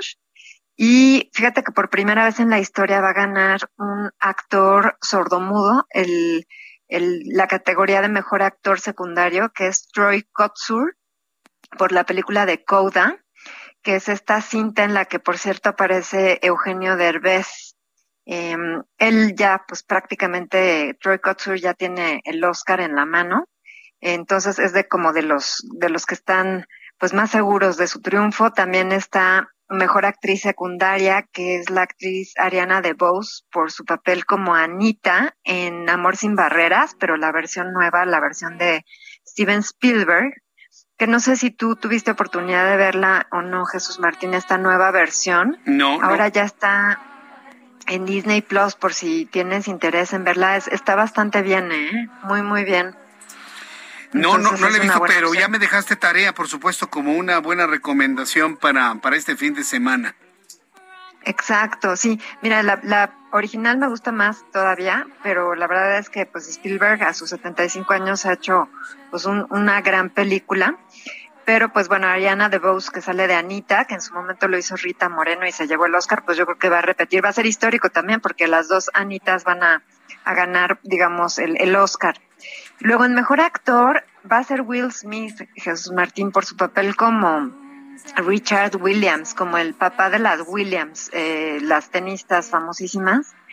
Yo creo que se va a llevar por fin el Oscar. Will Smith pues lleva más de 30 años en la actuación uh -huh. y esta es su tercera nominación como actor y la primera como productor de mejor película, porque si gana la película de King Richard, pues él ganaría también porque él es productor de esta cinta sobre la historia de las Williams y cómo fue que pues el papá las, las impulsó.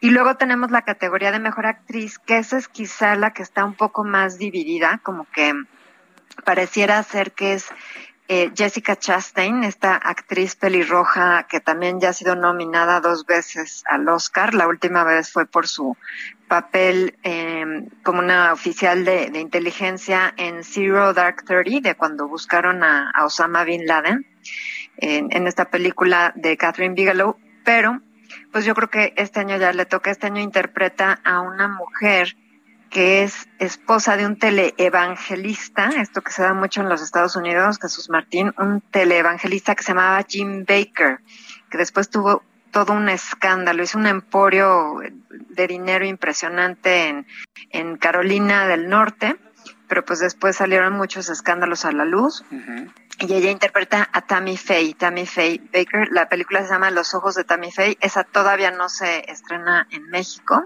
pero yo creo que Jessica Chastain se lo va a llevar porque pues tiene un, un es, es, una transformación física y ya ves que eso a los de la academia les encanta, ¿no? Que te transformen físicamente, llegas un, un personaje muy distinto a quien eres. Entonces, pues yo creo que va a ser Jessica Chastain, mejor actriz.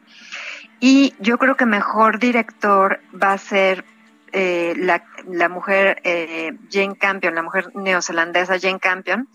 Ella es la directora de El poder del perro esta película que está en Netflix, que es un western revisionista, como dicen, ¿verdad? Que tiene a Benedict Cumberbatch, entre otros, ¿no? En, como papel. Y pues Jane Campion ya ganó el premio del DGA, que es el de los, el gremio de los directores. Entonces, pues yo creo que seguro se va a llevar el premio ahora a ella. Va a ser la tercera mujer en la historia en ganarse el premio. Y justamente un año después Ajá. de Chloe Zhao, que fue la de Nomadland. O sea que digamos, dos años seguidos vamos a tener mujeres directoras ganando el Oscar.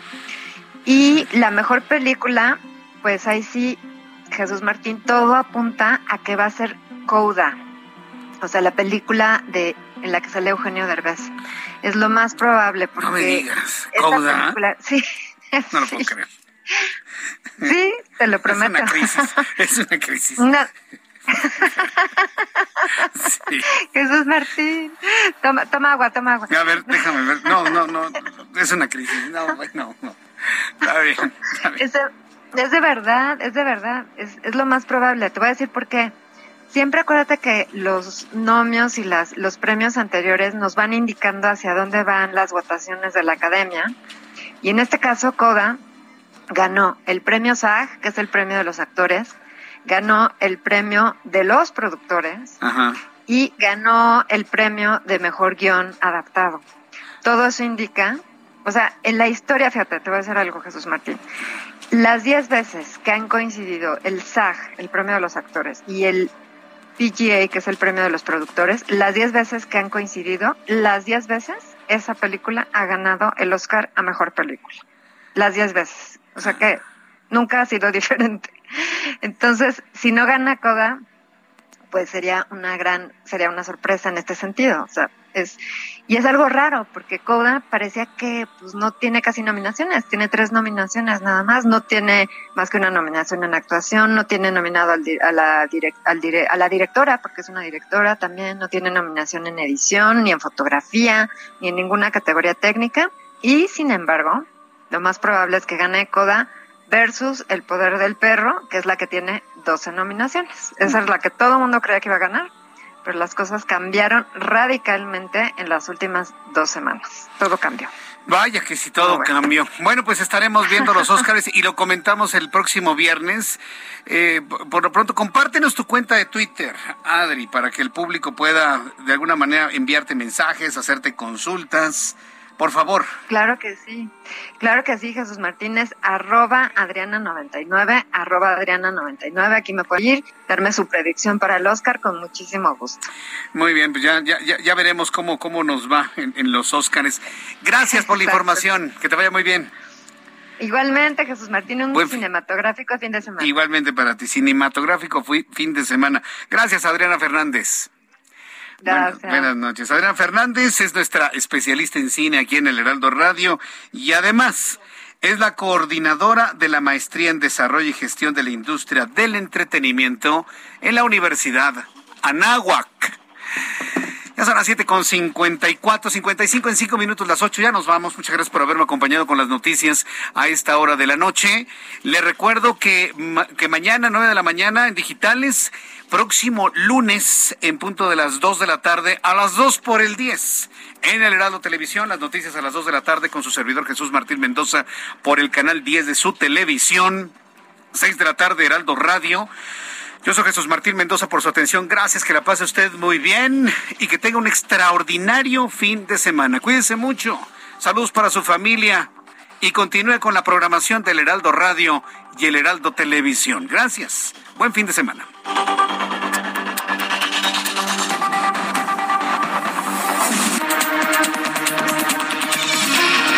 Esto fue Las Noticias de la Tarde con Jesús Martín Mendoza. Even when we're on a budget, we still deserve nice things. Quince is a place to scoop up stunning high-end goods for 50 to 80% less than similar brands. They have buttery soft cashmere sweaters starting at $50, luxurious Italian leather bags, and so much more. Plus, Quince only works with factories that use safe, ethical, and responsible manufacturing. Get the high-end goods you'll love without the high price tag with Quince. Go to quince.com slash style for free shipping and 365-day returns.